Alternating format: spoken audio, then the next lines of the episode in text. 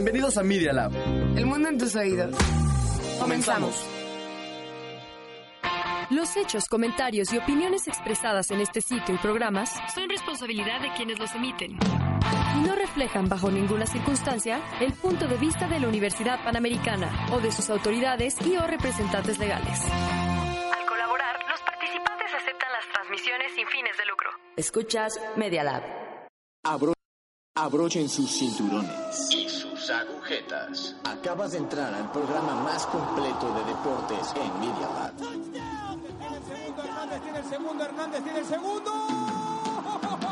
Con todas las noticias del mundo deportivo. Solo para ti. Si ya tienes listo tu uniforme para el partido, bienvenido a Campo Deportivo.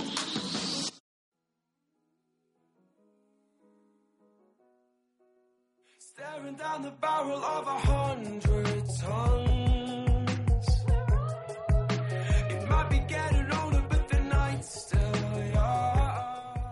Muy buenas tardes, este martes 15 de octubre, 4.08 de la tarde, por lo menos aquí en el reloj que tenemos en cabina, y bienvenidos a Campo Deportivo.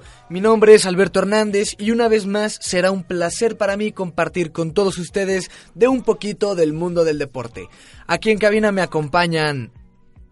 Hola, yo soy Ingrid Zamora. ¿Cómo están, amigos? Muy bien, Ingrid, ¿cómo, cómo estamos el día de hoy? Estoy muy bien, ¿eh? Muy, muy feliz. Perfecto, ¿y tú, mi aquí. buen Jaime, cómo andas? Muy bien, yo soy Jaime Staufert y aquí como todos los martes, muy contento, ya seis semanas de americano, bastante buenas. Que Ya va ahorita- tomando forma el tomando campeonato. más. Y allá, el día de hoy le tocó de productor al más veterano de los veteranos en este programa. Vaya que sí, mi querido Beto, aquí estamos otra vez disfrutando de un martes de campo deportivo y espero que los radioescuchas lo hagan de la misma manera. Estoy seguro que lo harán porque tenemos una agenda bastante interesante, tenemos fútbol internacional, tenemos una noticia choncha en Fórmula 1, tenemos fútbol americano tanto de Estados Unidos como mexicano, entonces agárrense a sus asientos y vamos a pasar con la primera sección, la Fórmula 1. Ah, touchdown. Monday Night Football. Las cosas suceden, ¿no? nos cambiaron el guion acá, tenemos diferentes guiones, no pasa nada. Creo que no nos entendimos. Pasemos primero con el fútbol americano, con mi buen Jaime Stauffer. Le toca hablar de Monday Night Football, hablar de el fútbol Sunday americano night. del jueves, del Sunday Night. Del sábado que se jugó el partido de los burros blancos contra los Pumas de la UNAM, el clásico mexicano, para los que no sepan, ese es el partido más importante de rivalidad del fútbol americano colegial, porque pues lamentablemente aquí no tenemos profesional, en el que ganaron las Águilas Blancas a los Pumas después de ocho años que no le ganaban en un partido que fue bastante cerrado. Se terminaron yendo hasta tiempos extra, en el que terminan ganando por un gol de campo con un marcador de 51 puntos a 48. De verdad fue un partido de muchos puntos. Fueron aproximadamente como 40 mil personas. Y, y es, siento que es una noticia relevante de que siendo de las rivales más grandes del fútbol americano en México, que después de ocho años ya les hayan podido ganar en CU, es, y aparte no nada más le ganan, les quitan el invicto. Que ya, o sea, los dos venían, los dos equipos venían invictos para este juego, en el que terminan las Águilas Blancas con un total de cinco partidos ganados, cero perdidos, y ahora los Pumas con cuatro y uno perdido. Entonces, ¿y cuántos campeonatos tienen estos dos equipos o por qué es el clásico nacional? Porque es el clásico nacional porque es el primer este partido que se llegó a tener una rivalidad más, o sea, realmente entre lo que es el Poli y la UNAM fue es por eso que se tanto si conocemos sabemos que de las mismas licenciaturas existe esa rivalidad de quién es mejor universidad. Por, en el deporte no se no no es una excepción. ¿Y son que- los dos más galardonados del fútbol americano en México o no? Este, los Pumas sí, lo- las Águilas también son de los más galardonados. Realmente según yo, n- las Águilas no son el segundo mejor equipo más galardonado, pero sí están entre los más importantes en el momento y pues la verdad que ya le hayan podido ganar a los Pumas después, además de que cumplen 50 años lo- las Águilas Blancas como este equipo de fútbol americano, entonces que quieren como como de lugar por sus 50 años llevarse el torneo. ¿no? Fue una bonita victoria entonces. Una.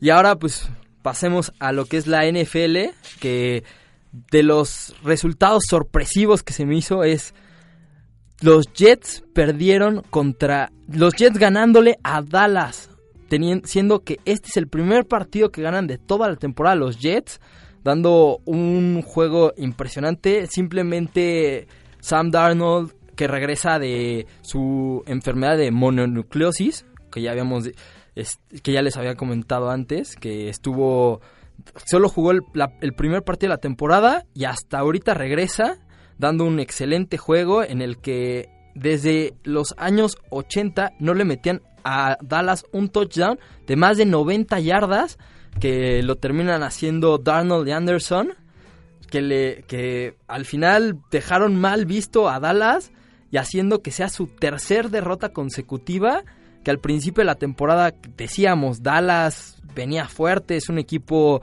contendiente que puede dar grandes sorpresas, se está viniendo abajo, siendo que pierde, pierde con Green Bay, pierde con Nueva Orleans y ahora pierde con los Jets, que los Jets es su primer partido que ganan de la temporada.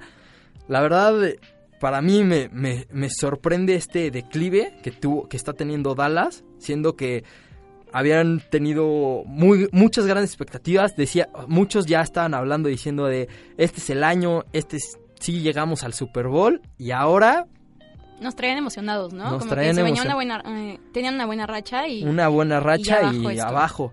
Y otro, y hablando de otro, otros equipos que vienen en declive, para mí, pues por ejemplo, Kansas City, su segunda derrota, tenía, o sea, tienen marca de tres ganados, dos perdidos, este, no, cuatro ganados, este, dos perdidos, pierde Kansas su segundo partido consecutivo, donde parece que ya ah, le agarraron la fórmula a Pat Mahomes de cómo detenerlo, de cómo que el primer partido que tuvo con Detroit mostraron que la presión al coreback iba a ser un factor importante, pero tanto Indianapolis como Houston mostraron cuál es la fórmula, que es que el coreback de, de Kansas City, que es la estrella que ha sido la revolución, mostrar, nos mostraron que la fórmula para que le puedas ganar a Kansas es quitándole el balón.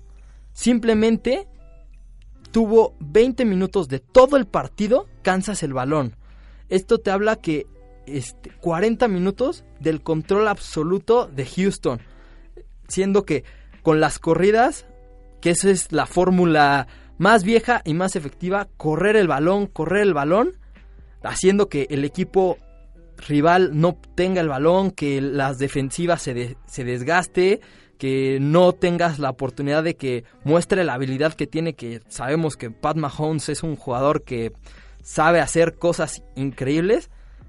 El punto para ganarle es quitarles el balón, que lo hizo tanto Indianapolis como Houston, y es por esto que vemos las dos pérdidas de este de consecutivas de este equipo que consideramos que es de los principales y los favoritos de la, de la americana.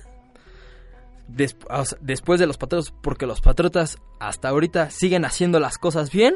De seis partidos, seis ganados, que muy probablemente ganen el siguiente partido, que es contra los Jets, que aunque vienen motivados de haberle ganado a Dallas, sabemos que los Patriotas les, saben, les tienen la medida muy bien a los Jets y que pueden hacer que la tanto defensiva y ofensiva este, funcionen y car- porque eh, hemos estado viendo que Brady es un jugador es la este que es una leyenda es un jugador que es salón de la fama que nadie lo que es el jugador que simplemente tiene seis anillos que hasta ahorita sí ha tenido buenos juegos pero hay momentos en los partidos en los que se le ve que está Diferente. fallando, se le ve, no se le ve ese Brady que conocemos siempre en los momentos grandes, que al final el, mismo equipo es el que le ha hecho la chamba, simplemente tanto en equipos especiales como defensivas, estamos hablando que llevan seis touchdowns de toda la temporada, es el equipo que más touchdown tanto como en defensiva como en equipos especiales ha metido puntos que siguen ayudándole y, y siguen haciendo que aunque no tenga una gran noche no sea un este ese espectacular Brady que luego llega a ser que llega a ser eh, la diferencia siempre en los juegos termina siendo el equipo el que está sacando los partidos y que nada que aunque no, es- no estamos viendo la mejor versión de Brady rompe ya el récord de el segundo recep- este lanzador de mayor yardas en la historia de la NFL, Tan superando ya 2000 a Peyton Manning Y tan y solo a 2000 de... Drew Brees, de Drew que Drew Brees, ¿no? Brees está lesionado y que pues poco a poco puede ir reduciendo ese- distancia. esa distancia ante él, pero que pues en el momento que regrese sabemos que Drew Brees es un jugador que le gusta hacer, mandar pases largos, ser de jugadas largas y entonces pues y también por la condición que tiene siempre ha sido un jugador muy sano que sin contar esta lesión hace muchos años no se lesionaba desde antes de que llegara a Nueva Orleans fue su última lesión con los Chargers entonces Sí. esto te habla de que sin ningún problema puede regresar Drew Brees porque es alguien que ha sabido mantener y cuidarse perfectamente para poder ser ese atleta que pues, simplemente tiene el mayor porcentaje de yardas en la historia del NFL. Así es, de hecho el otro día estaba viendo un dato en el que ya atraparon, bueno, atraparon, eh, capturaron 11 veces a Tom Brady en esta temporada. Es un número muy por arriba del promedio de los seis primeros partidos que han jugado los Patriotas históricamente de los últimos años. Entonces esto significa que deberíamos de hacernos la pregunta de si tantas capturas y tantos golpes a Brady afectarán en el rendimiento a futuro a largo plazo hablando de esta temporada de los Patriotas, ¿no? Sí, yo creo que pues es un factor que realmente hay que considerar porque al final eh, lo que busca siempre un equipo es que tu coreback siempre esté sano, que esté bien. Aunque en el caso de lo que ah, pareciera como irónico, en- como Nueva Orleans, de que le pe- lesionan a Drew Brees, que es tu coreback principal, y este Jacob Brees, digo, este... Ah, perdón, Jacoby Brissett es el de Indianapolis. Este. Ah, Terry Bridgewater, que es el coreback que ahorita está reemplazando a Drew Brees. Estamos viendo que todos los partidos que ha jugado los ha ganado. El único partido que perdió Nueva Orleans hasta ahorita fueron fue con Drew Brees. Ahorita hablamos que Terry Bridgewater está haciendo que el equipo... y eso te habla de lo bien que está en todas las líneas. Si tu segundo coreback es el que te está sacando los partidos, es que habla que el equipo está bien formado en toda una de- en cada línea y que tienes a, jugadores como Alvin Camara que son explosivos que en cualquier momento saben hacer las jugadas grandes importantes para el- que, ha ayudado a que Terry Bridgewater tenga este este récord de que de ganado de que mostrando que es un equipo que eh, hay que tenerle miedo aunque no esté Drew Brees es un equipo eh, completo en cada una de las líneas tanto ofensiva como defensiva Así es. entonces Estoy yo siento que de acuerdo contigo.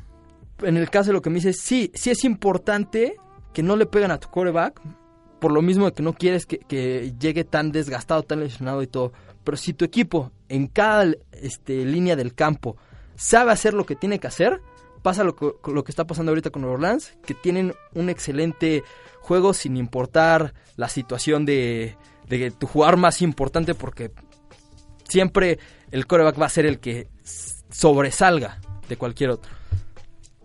Y pues hablando otras noticias de, de NFL, David Devlin Hoyes es el jugador que de- es el tercer coreback de Pittsburgh que ganó este Sunday Night Football ante los Chargers, demostrando que viendo dando una mejor cara de lo que había dado Pittsburgh. ah, para mí realmente es una de las noticias que hay que destacar, siendo que lo que estamos hablando ahorita, no quieres que tu coreback se lesione. Terminan lesionando a Ben Roethlisberger, se termina saliendo este Mason Rudolph por una conmoción, que ya sabemos que el proceso de conmoción es algo muy que ahorita la NFL se ha especializado en ver, checar, revisar para que no pase este tipo de cosas, por eso no puede regresar.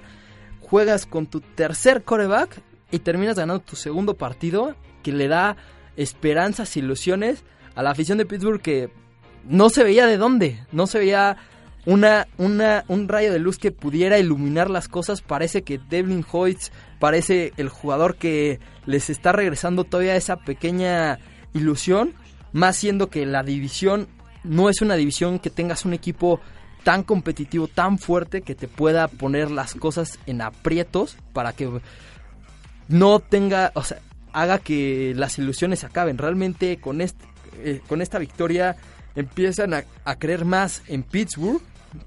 Simplemente este Devin Hoyts hace un mes no, no tenía contrato. Ante la lesión de Brett Roethlisberger y como este Mason Rudolph se tiene que convertir en el quarterback titular, es por lo que decide Pittsburgh activarlo. Termina ahorita saliendo y se le presenta esta oportunidad en la que a cuántos cuántos jugadores no no hay que quisieran tener la oportunidad de siendo el tercer coreback debutas en tu primer partido como, como profesional y ganas y estamos hablando que ganó en Los Ángeles no estamos hablando que ganó en Pittsburgh estamos hablando que de visitante que siempre un e- equipo que va de visitante tiene un porcentaje menor a perder por el simple y sencillo hecho que el otro equipo todo el tiempo está entrenando ahí, es su casa, es donde va a estar más afición, donde se va a notar la diferencia en ámbitos y que haya sacado este partido como lo sacó, realmente es algo para mí para destacar, en la que suben un poco estas ilusiones con, con Pittsburgh. Y pues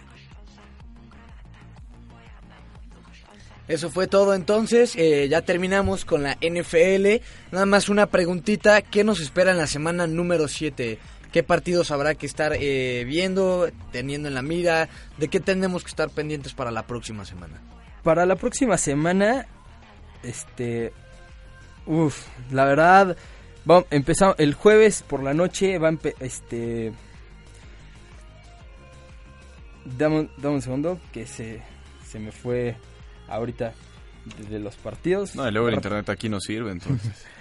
Sí, el El- internet. el partido- aprovechamos, aprovechamos aprovechamos para Quejarnos. dar nuestra queja por comunicado. parte de Campo Deportivo de que el internet no está funcionando muy bien. Sí, en no, que- Pero bueno, que ahora sí ahorita- pasamos a los sí, a partidos. los partidos. Este jueves por la noche va, va a ser Kansas City contra Broncos, que va- realmente, aunque Kansas viene de perder sus dos partidos, yo creo que sin problema va a poder ganarle a los Broncos. Los Rams contra los Halcones de Atl- Atlanta, que se han visto los Falcons bastante mal esta temporada, que realmente... Y aunque llevan tres partidos perdidos los Rams, yo siento que sin este y viene de perder dos partidos, yo creo que los Rams pueden sacar este partido. El otro partido es de Miami contra los Bills de Buffalo, que increíble de que Miami empata el partido, pudo mandarla tiempo extra, deciden jugársela por dos puntos, que en verdad, o sea, una jugada que, que hasta da coraje, que dice, qué mal ejecutada, mejor te vas por el punto, ves si en el tiempo extra lo puedes ganar, sabiendo que pues te pronostican que vas a tener todo, o sea, que no creen que ni un solo partido pueda ganar y hacen una jugada así, o sea, tenían todo para poder empatar el partido, pero deciden jugársela por dos puntos y un desastre realmente ahorita con Miami, que pues sin ninguna duda yo creo que van a ganar los Bills. Van a jugar los bengalíes de Cincinnati contra Jacksonville, que los bengalíes son otro equipo que también están muy mal, que no han ganado ni un solo partido. Otro de los partidos interesantes de esta semana son los Vikings contra los Leones de Detroit, que terminan perdiendo ayer los Leones de Detroit con, con lo que no quieres que pierda tu equipo, que son decisiones arbitrales y siendo la NFL que es que justamente tiene tantos árbitros para poder revisar las jugadas y todo, de- es algo que sí está a destacar. El otro es partido son los Raiders contra Green Bay en Lambeau Field, que sin duda alguna Green Bay tiene todo para ganar. Uno de los juegazos es los Tejanos contra los Colts, que los dos equipos vienen de ganarle a Kansas City, que, lo, que Kansas sabemos que los Colts descansaron esta semana, los Tejanos vienen ganar, los dos vienen, este, es un juego divisional, va a ser muy interesante porque están mostrando que tienen muy buenos equipos para competir. Luego son los Cardinales de Arizona contra Gigantes, San Francisco contra el Washington, los Chargers contra los Titanes, Nueva Orleans contra los Osos de Chicago, Ravens contra Seattle, que es otro de los partidos llamativos, y el domingo por la noche, en horario estelar, sería los Águilas de Filadelfia contra Dallas, un juego divisional, para ver quién em- empieza a tomar el liderato de la división, porque los dos llevan tres ganados, tres perdidos, que hasta ahorita lo tienen las Águilas por ganar partido divisional, en el que pues vamos a ver que vamos a ver quién quién da más por esta división y acabaría la, esta temporada con los Patriotas visitando a los Jets que en el Monday Night a ver que este si vienen inspirados estos Jets después de haberle ganado a Dallas y pues los Patriotas que vienen invictos que sabemos que hasta ahorita son los mejores de la americana. No podemos decir que de toda de la NFL porque aunque hay equipos que han perdido hay equipos como Nueva Orleans que sabemos que son equipos muy fuertes para competir. Perfecto, pues ahora sí con eso terminamos nuestra sección de NFL. Esperemos que allá en cabina de producción no nos vuelvan a poner música clásica de fondo, porque si no parece programa de Lolita Yala. Un error, se puso el aleatorio, a ver. Es que, es que Spotify no entiende mis gustos. Andrés estaba un poco, un poco ocupado porque entró este un individuo importante a- en cabina y entonces tuvo que atender unos temas ahí un tanto Personales. claro, personales. Entonces ahora sí pasamos a nuestra siguiente sección, la Fórmula 1. Ahora sí, Fórmula 1. Y arrancamos a toda velocidad con lo mejor de la Fórmula 1. O sea, Ingrid quería escuchar su voz, ¿no? Ya- ya No, nos- claro, no, a no, Ingrid es que- le urge así. Desde el viernes que apagamos el programa ya empieza con ansias, empieza a sudar frío así el Es que sábado. sí, eh, la neta, yo urgía hablar de Fórmula 1. El lunes y ya llega aquí hasta las 4 de la tarde así salivando por hablar, por escuchar su voz. Entonces vamos a darle paso. Venga. Así cuéntanos, Ingrid, por Para favor. poder hablar de la Fórmula 1, que la verdad, la verdad sí ya tenía ganas de hablar de este tema, pues que fue el Gran Premio de Japón en Suzuka. Y pues qué cosas, ¿no? Como sabrán, el fin de semana y esta semana ha estado un poco intensa la cosa en Japón debido a un, debido a un tifón. Y pues se, fue un gran premio muy, muy complicado debido a esta situación.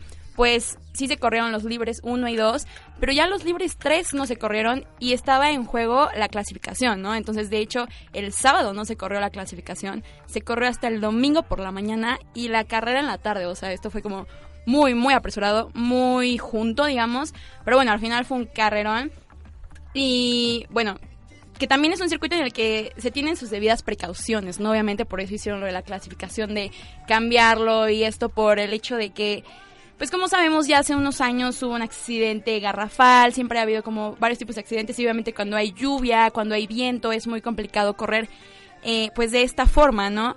Pero bueno, al final de cuentas se hizo la clasificación y más tarde se corrió la carrera en la cual hubo una situación muy extraña. ¿Por qué? Porque es, pues se supone que son 53 vueltas y la bandera a cuadros salió en la vuelta 52. Cosa que pues fue algo muy extraño, todos los equipos estaban como no entendían qué pasaba y bueno, esto movió un poquito las cosas, ¿no? Por ejemplo, Checo Pérez quedó en noveno lugar, pero en esa última vuelta, o sea, en la que vendría siendo la vuelta 53, chocó contra Pierre Gasly y lo cual lo dejó fuera, ¿no? Pero hay una regla en la Fórmula 1 que dice que en el momento que está, bueno, que se saca la bandera cuadros, va a ser pues el final, digamos, ¿no? Así sea la vuelta que sea. Entonces, Checo Pérez quedó en noveno porque su choque fue hasta la otra vuelta, ¿no? Lo Qué cual, bueno, controversial. Sí, muy controversial, la verdad, porque los equipos seguían teniendo, pues, pen- o sea, pensaban todavía en, en esa última vuelta, ¿no? Como tipo Sebastián Vettel quedó en segundo y esa última vuelta, pues, le perjudicó, ¿no? Y bueno, vamos ahora hacia el podio. En primer lugar quedó Bottas, Valtteri Bottas, de Mercedes. En segundo lugar quedó Sebastián Vettel, otra vez en el podio, muy, muy bien por él. En tercero, Hamilton. Cuarto, Albon, este chico de Red Bull, que viene haciendo las cosas muy bien. Y quinto tenemos una sorpresita, ¿no? A Carlos Sainz con McLaren, cosa que cosa que, que está extraña, ¿no? Es muy raro ver un McLaren ahí arriba. Sí, sí está extraña. Y sexto, eh, Daniel Richardo, ¿no? Esos son como los primeros lugares, bueno. Y la noticia más grande, la, la del fin de semana yo creo, es que Mercedes conquista su sexto mundial de constructores consecutivos con 612 puntos. Lo cual ya Ferrari, que tiene hasta ahorita 435 puntos, ya no le alcanza, ¿no? Para, para poder consolidar este, este premio. ¿Algo que quieran comentar? No, nada. Pues me parece que estuvo bastante. bastante completo. Eh, Bastante completo, sí, yo cañón. lo que ya espero es la Fórmula 1 aquí en México. Claro, pues ya, dos semanas. No tienes que esperar mucho, dos semanas. Eh, un gran premio en el que puede que Lewis Hamilton se consolide campeón. Una vez puede, más, pero es, poco probable. Es, es menos probable que la- los últimos grandes premios que hubo acá, porque antes estaba casi casi arreglado para que aquí se volviera campeón. Exacto. O bueno, se volviera campeón quien se volviera campeón. Pero Sí, sí, sí. ahora con el cambio, con la adición de una carrera más y Ujú. del cambio de pues de calendario, pues eso ya no va a ser tan recurrente aquí en la Ciudad de México. Pero recordemos que está calificado como el mejor evento deportivo del año. Exactamente. ¿Vas a ir? Entonces, no sé, no creo. Depende si le regalan boletos a mi señor padre. Y si no, pues la verdad es que están carísimos. Sí, la verdad sí. o sea, pero... la verdad es, es un es un lujito. Sí, claro, claro, no es cualquier cosa. Pero pues sí, nada más dos semanas para el Gran Premio de la Fórmula 1 en México. Está increíble, como dices, el mejor eh, Gran Premio del año. Bueno, o sea, reconocido como... Es como le dicen, ¿no? La fiesta. O sea, porque es- o sea, se hace de todo. O sea, es como... Y aparte en la época del año en la que se hace, en noviembre, hay muertos. O sea, bueno, octubre, noviembre. muertos. Es, es muy representativo y a los pilotos les gusta, ¿no? Entonces... ¿Algo más que quieras comentar? No, yo creo que con eso ya pasamos ahora sí a el fútbol internacional. Claro que sí, Beto. Y bueno, ¿de qué quieren hablar primero? Tenemos dos opciones, que es hablar de la, de la clasificatoria hacia la Euro o empezamos a hablar sobre la Liga de Naciones con CACAF. ¿Qué les parece si hablamos primero de la Euro y de ahí pasamos a la CONCACAF Nations League y cerramos con una previa del partido esta noche de nuestra maravillosa, siempre potencia, selección nacional? Claro que Perfecto. sí, siempre listos para pasar ese siguiente partido. Pero bueno, hablemos un poquito sobre cómo van las cosas en cuestión de la tabla de esta clasificatoria. Inglaterra, que después de seis partidos ganó cinco y perdió uno, que fue bastante controversial porque fue contra República Checa, un partido que eh, los papeles ya estaba dado por hecho que se ganaba por parte de la selección de Inglaterra, pero bueno, así dan de vueltas el fútbol y República Checa está abajo de ellos con 12 puntos. Y después nos pasamos al grupo B donde Ucrania sorprendentemente está en primer lugar como puntero con 19 puntos y abajo de ellos Portugal con 11. Eso habla demasiado, ¿no? Sobre las vueltas del fútbol. Y es que de hecho Ucrania le ganó eh, 2 a 1 a Portugal apenas, ¿qué fue? ¿El lunes? Sí. El Ayer, lunes. exactamente. ¿Ayer? ¿Ayer? Ayer. Órale, qué, qué rápido pasa el tiempo. Ah, no, pero sí, ayer de hecho fue el gol 700 de Cristiano Ronaldo de penal. 700 goles es un muy gran número. Mis redes, todas las redes de fútbol que sigo, se llenaron durante todo el día Claro. de, De elogios. CR700. Del sargento. Y pues sí, la verdad es que bastante merecido esto, pero no obstante, sin embargo, a pesar del gol de Cristiano Ronaldo, Ucrania ya eh, logra vencer 2 a 1 y logrando de esta manera también ya estar E clasificadísima invictos. para la Euro. Sí, llevan seis partidos ganados, uno empatado, 15 goles a favor y dos goles en contra. Este equipo está haciendo cosas maravillosas.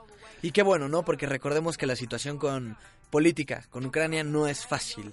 Entonces ahí está lo bonito del fútbol, cómo da alegrías hasta donde parece que no puede haber alegrías. Correcto, y dando alegrías también, por ejemplo, a Países Bajos, Holanda, como la gente también lo, lo, lo conoce, que está de puntero con seis partidos jugados, lleva 15, pero está empatado con Alemania con 15 puntos. Lo único que cambia ahí es la diferencia de goles.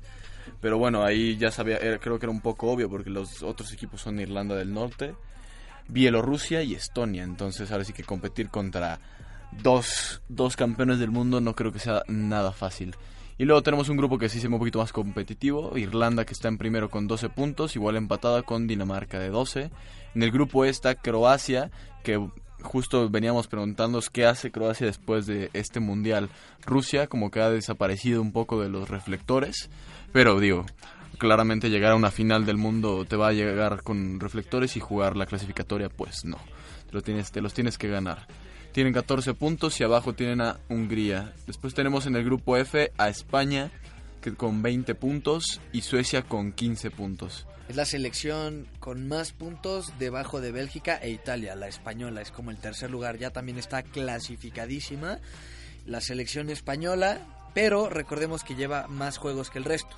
Lleva cierto, lleva juegos. ¿no? Sí, bueno, y, y- y justo, llevan 6 partidos ganados, 2 empatados, están igual invictos como Ucrania. Pero mira, esto es una muy buena noticia, la verdad, no, no sé qué opinan ustedes, pero la selección española últimamente estaba teniendo muy malos resultados, en los cuales no se veía por dónde iban a salir de esta mala racha.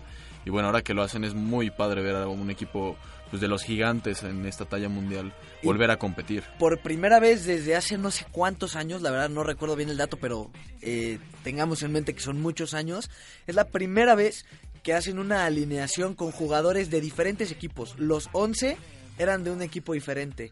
Teníamos a gente como Sergio Ramos del Madrid, Busquets del Barça, que son típicos, ¿no? Siempre tiene que haber alguien del Real Madrid o del Barça, pero pues teníamos gente de, de, de todos los equipos del mundo.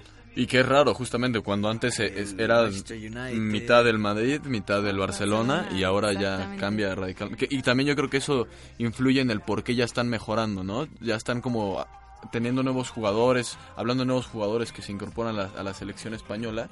Una no- buena noticia, yo supongo que es para ti, Beto, que Ansu Fati sea ya parte de la sub-22.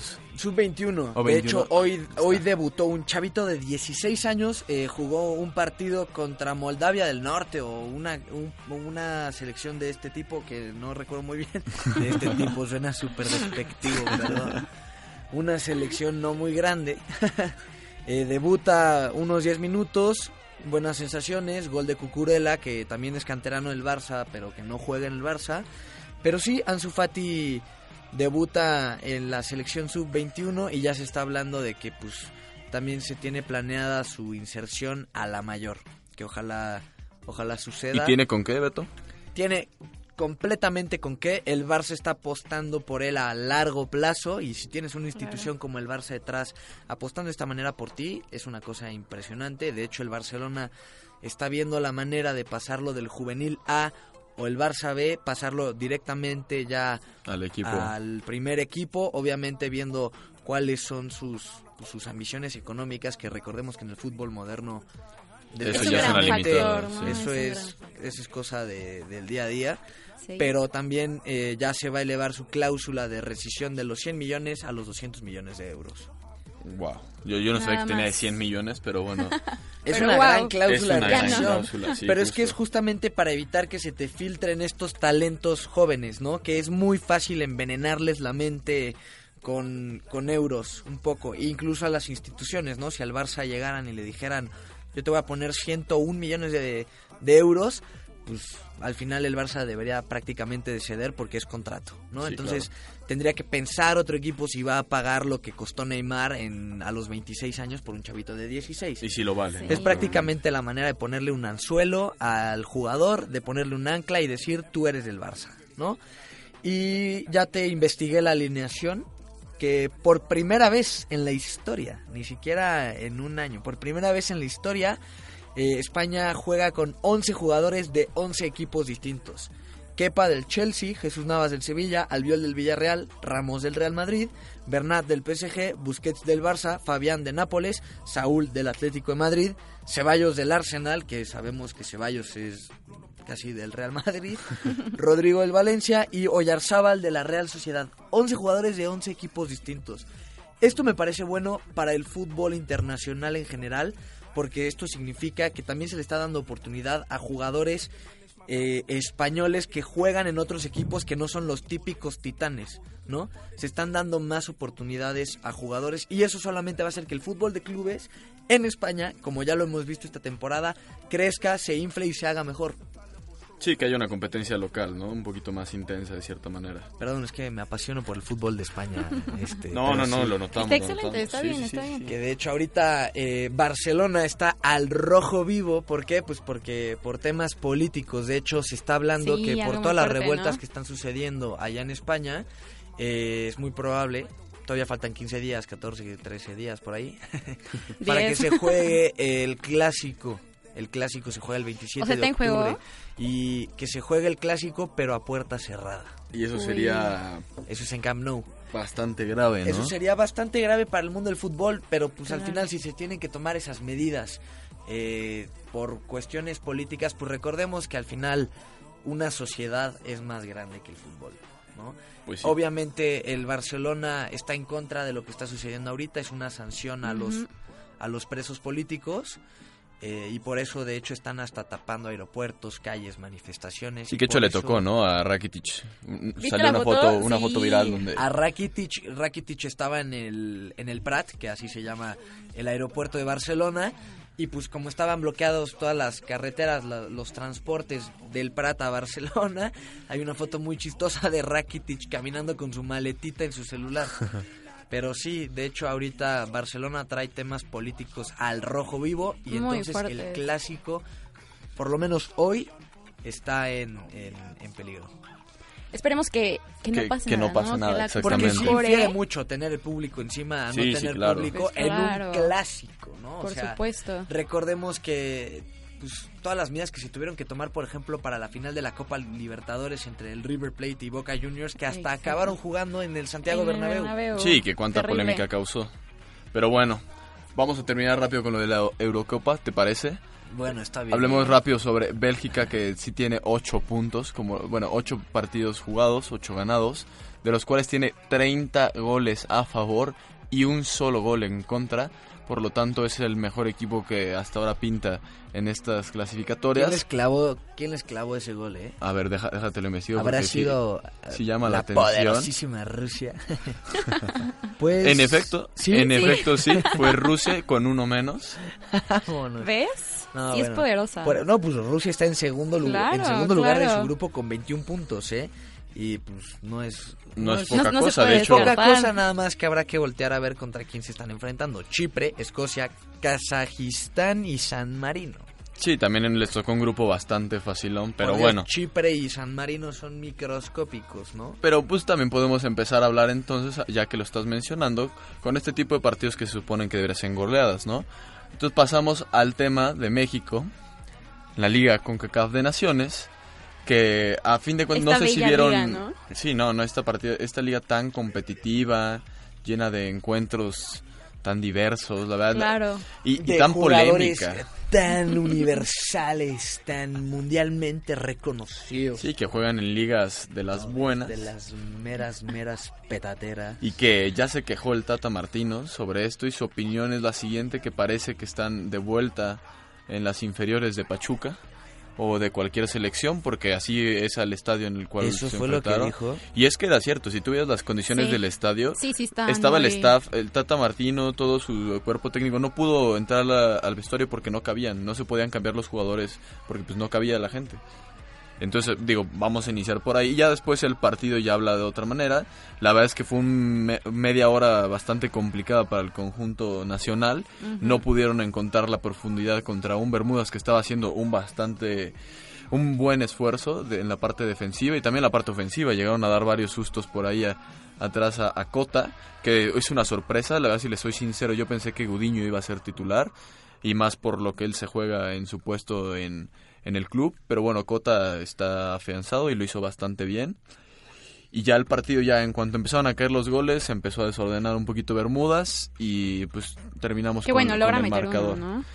Sí, y que ese uno no debía haber, o sea, no te de- debería meter gol Exacto. Bermudas, ¿no? Exactamente. que justo si te estás quejando de que el nivel es amateur, bueno, entonces demuestra que tú eres profesional. Sí. Pero bueno, también cabe destacar que pues repitieron un poquito la defensa de contra Argentina con la sorpresa de Calderón, jugador de, espera, que aquí, aquí ya lo tenía el dato, de Atlas. Entonces es bastante interesante ver cómo ya jugadores que de hecho tiene 22 años, eh, jugadores como él, como Jonathan González, que tiene 20 años y es titular en, en Monterrey. Igual José Iván Rodríguez Rebollar, que la verdad yo tampoco sabía cuando salió la convocatoria quién era, pero ahora que ya estoy checando un poquito, es un, def- medio defensivo de León que ha jugado nada más 338 minutos en la liga, pero bueno, esos 338 minutos le han bastado para tener un llamado a la selección nacional y para demostrar que hay nivel, ¿no? Y bueno, ya nos vamos nomás con Joan Felipe Vázquez Ibarra, jugador igual de 20 años de edad, que está de defensa central en Monterrey. Entonces, mira, son bastantes buenos ahora sí que en los clubes en los que se encuentran estos jugadores y que están ahí en la banca listos para entrar, a fin de cuentas. Entró, de hecho, José Rodríguez y lo hizo bastante bien. Y también vamos a mencionar que Diego Lainez tuvo sus minutos que ya le hacían falta, ¿no? Dentro de la selección. ¿Quién es, él? Sí, ¿Quién es Diego no. Lainez, no? Ya parece que ya, ya no está jugando con nosotros, pero sí, la verdad es que ahora se viene el partido contra Panamá, que ya dimos nosotros, Ingrid y yo el, el viernes un pronóstico. Claro, y que ahí sí ya habrá algo que demostrar, ¿no? O sea, un poquito más, más fútbol. Sí, creo exacto, un Panamá de Panamá a Bermudas, Sí, creo sí, que sí, sí. cambia un poquito la calidad incluso de los jugadores que juegan, ¿no? Dentro de cada Y selección. aparte jugando como local, entonces es importante, ¿no? Creo que es un partido importante. Para ver el nivel, ¿no? Más que nada. Sí, y te quedas con tu 2-1 después de haber el 5-1 contra Bermudas. Uy, pues sí, yo creo. 1-1. Ah, o sea, no, no le das a la victoria. ¿Por qué? ¿Por qué crees que No lo empatemos sé. contra Panamá? Es que no lo sé. La verdad no sé muy bien en qué nivel viene Panamá. Lo decíamos la vez pasada. O sea, Claro. por eso no puedo decirlo. Pero... No sé. Yo me voy a ir por un 1-1, creo. Creo que sí lo voy a cambiar. ¿Tú? Y ¿Te quedas igual? Yo creo que ahora sí va a ser un 3-1. La ¿Sí? verdad, después de ver cómo está jugando la selección, me pareció bastante cómodo en la parte del ataque al menos. Tener a Chucky Lozano jugando con, con JJ Macías. JJ Macías, claro. Claro, y que la verdad es una buena combinación, que se están hablando maravillas de él, están todos sus, o sea, los jugadores dentro de León Sí. que le han sido entrevistados, ¿qué, qué onda con el buen nivel que trae tu compañero? Y todos dicen lo mismo, es un buen chavito, nada más que hay que cuidar esa, esa, esa... Pues es que es un chavito, tiene 20 Sí, años y, sí. y- y pinta para que tenga talento, Y pero... está en un gran nivel, exactamente. Exacto, pero tiene que mantenerlo, ¿no? Como le habían mencionado. Ujú. Y Antuna, que está siendo histórico en los 10 partidos que lleva jugados con la selección mexicana, sus primeros 10 que va a destacar, lleva 6 tantos, El brujo. ganándole en cuestión de estadísticas a Sague, incluso a Jared Sí. Borghetti. Entonces, tiene números que, si lo sigue haciendo así, pueden llegar a ser de récord, la verdad. Y que Habrá que juega bastante bien. Exactamente. Tú, Ah, Beto, muy ¿tú. ¿tú qué crees que vaya a ser el resultado contra Panamá el día de hoy? A Yo las creo que 8? en el Azteca y si pone, o sea, digo, tampoco trae así que digas una alineación super ultra estelar por el tema de que dejó a muchos fuera por lo de este after que terminó, esta comida que terminó siendo after en un antro, ¿no? Fue comida, fue comida. Terminó en antro, ¿no? Tengo- creo que sí. entonces, Bueno, es que siempre vas a comer un antro, ¿estás de acuerdo? Ah, sí, hay comida Sí. en un antro, claro. Pero eh, yo creo que sí, yo sí le tiro a un 2 a 0, 3 a 1. Me, me gusta para eso a favor de México. No me gusta para más, pero no sé, al final nos hemos dado cuenta que todas nuestras todas nuestras predicciones con partidos de la selección nacional terminan en cosas muy diferentes a las Sí, que es que siempre hay sorpresa, ¿no? Siempre, Es que siempre ese, hay ese es el factor, ¿no? Es lo que pasa con los partidos de selección. Siempre hay alguien que hace algo México, más allá. México es muy muy raro a la hora de jugar este tú pensarías que contra partido. Bermudas nadie te va a meter gol y que te meten gol. Sí. Este, tú pensarías que vamos a meterle siete goles y no, o luego el partido contra Trinidad y Tobago que el primer tiempo muy bueno y el segundo más flojo, no sé, como que todavía eh, no, no me ha emocionado un solo partido del O sea, Tata no estás Martino. convencido realmente todavía con el. Y no por culpa del. Tata, sino por las competiciones. O sea, me parecen intrascendentes, aburridas. Hasta la final de la Copa Oro me pareció así como... eh, la veo por compromiso, no porque diga qué emocionante partido. Sí, claro, pero a- aquí entra la pregunta, ¿cuál sería lo, lo que se tendría que hacer para que México empiece a competir? No, o sea, queda claro que estar en la Copa América yo creo que es una de las cosas que debería Sí. ser prioridad. Claro. Porque jugar contra selecciones como Uruguay, Brasil, incluso Perú, que lo mencionábamos en el anterior programa, Colombia, que son selecciones que tienen jugadores de otros niveles, de otras Sí. que, que tienen justo esta competitividad diferente, ¿no? Porque de otra manera sí parece una cascarita por parte de la selección mexicana. Así es, y hace falta, por ejemplo, no hace falta sino más que ver las declaraciones del Tata de cómo hace una comparación del Chucky, ¿no? Que dice hace 20 días jugaba contra la Juventus junto con el Inter de los enfrentamientos más importantes que se da en Italia. Una semana después juega contra el Liverpool, campeón de Champions, y después tiene que venir a esta realidad, que es la que le toca. Que está bien Pues de sí. cierta manera. Yo supongo que lo ve como en una cuestión positiva en el cual le ayudará al jugador a que se dé cuenta y que valore lo que está haciendo. Es la perspectiva que le toca, le toca darle el tata a sus jugadores, pues es la realidad que te toca, ¿no? Al final Sí. es como, como dicen muchos eh, periodi- periodistas deportivos de aquí en México, dicen, mencionan rápidamente el fútbol europeo, el fútbol de fuera de México y dicen, y ahora vamos a lo bueno, es que es el fútbol mexicano, porque aquí es donde nacimos y es lo que nos toca. Y en efecto, y ahora sí es. que no por nada es el- la sección más divertida ¿no? que tenemos, la que todos disfrutamos hablar sobre pues lo que es- lo que acontece en nuestro país, ¿no? A fin de cuentas. Y hablaremos de ella la próxima semana, ¿no? Y bueno, eso fue todo por el programa de hoy en Campo Deportivo. Mi nombre es Alberto Hernández y fue un placer compartir cabina, palabras, pensamientos con todos ustedes. Muchas gracias, Beto. La verdad es que es muy divertido estar aquí. Buen martes. Muchas gracias por escucharnos, amigos, y nos escuchamos el viernes. Un abrazo, bonito martes.